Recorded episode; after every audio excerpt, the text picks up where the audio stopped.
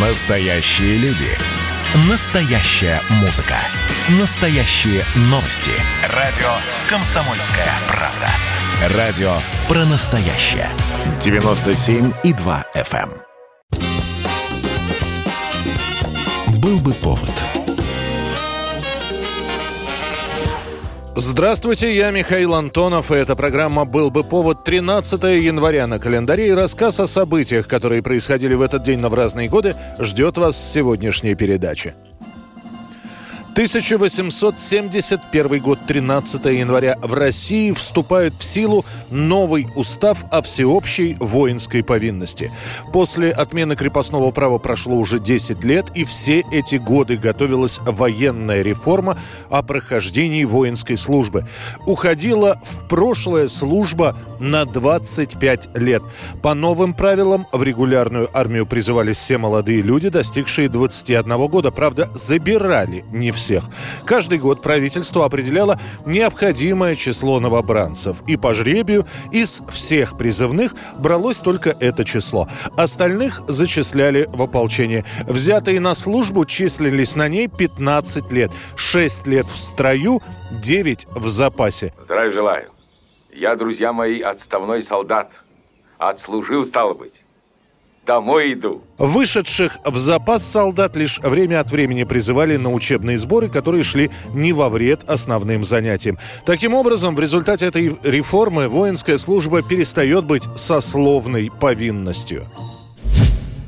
13 января 1940 года завершен дрейф в полярных льдах Арктики ледокола Георгий Седов, который выбирался из ледяного плена более двух лет.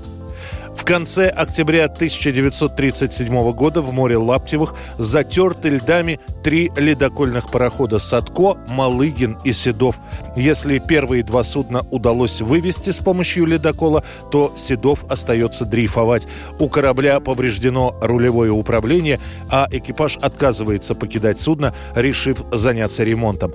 За два года дрейфа Георгий Седов пройдет вместе со льдами более 6 тысяч километров и починить корабль, а не бросить его, уже дело принципа, хотя экипажу не раз предлагают эвакуироваться. В итоге команда Седова сумела за время дрейфа отремонтировать свой ледоход так, что он самостоятельно приходит в Мурманск. Корабль «Труженик», корабль «Ученый», он заслужил почести, которые ему оказывают люди.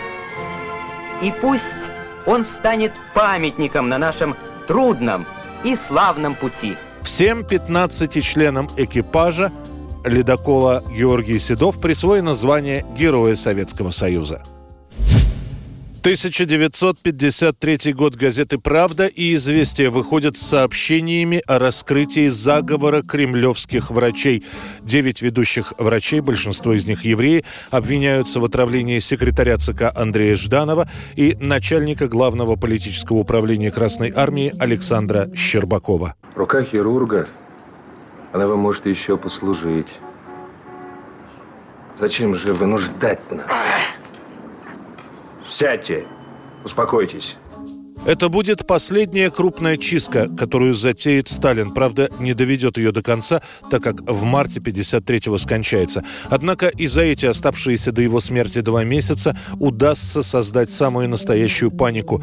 Про врачей-убийц говорят все и везде. Резко сокращается количество обращений в поликлинике и в больнице. Так как большинство обвиняемых евреи, то тут то там начинают проявляться антисемитские настроения и вообще поговаривают о том, что евреев будут переселять в Сибирь. 5 марта Сталин умрет, и накал вокруг убийц в белых халатах начинает спадать.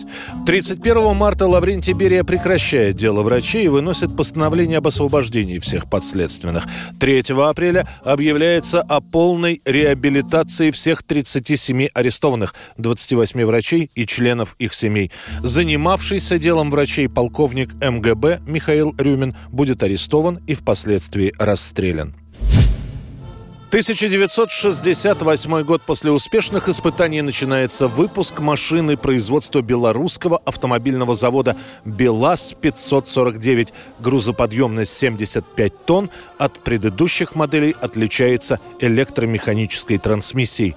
Правда, эту модель БелАЗа будут доводить до ума еще долгих 8 лет. Сначала исправят технические огрехи машины, потом будут строить новые цеха для выпуска 549 модели. Вместе с базовой, основной моделью построен и ряд модификаций, но, увы, большая часть из них так и осталась прототипами. Представляете себе самосвал, способный заменить 13 пятитонок? Зато сама 549-я модель БелАЗа будет активно выпускаться практически в течение 15 лет.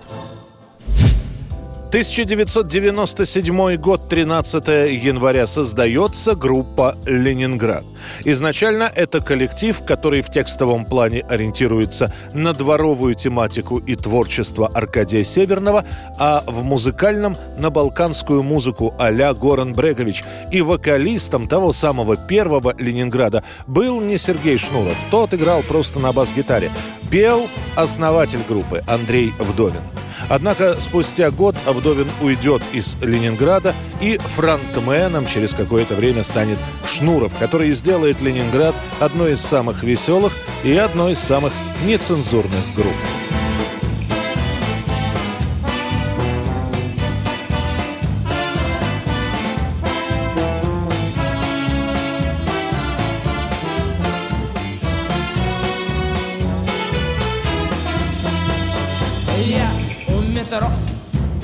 И жду тебя Ты не пришла который раз подряд. Наверное, ты встречаешься с другим.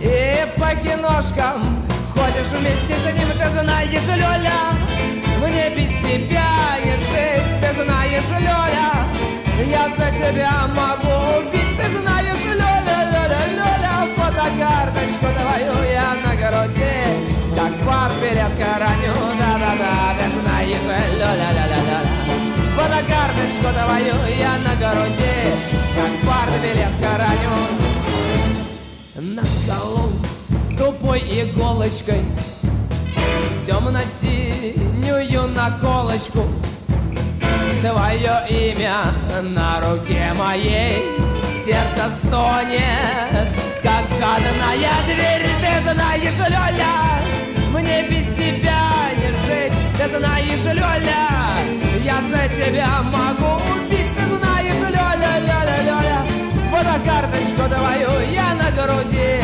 Как партбилет хороню, да-да-да. Ты знаешь, Лёля, Лёля, Лёля Фотокарточку твою я на груди. Как партбилет хороню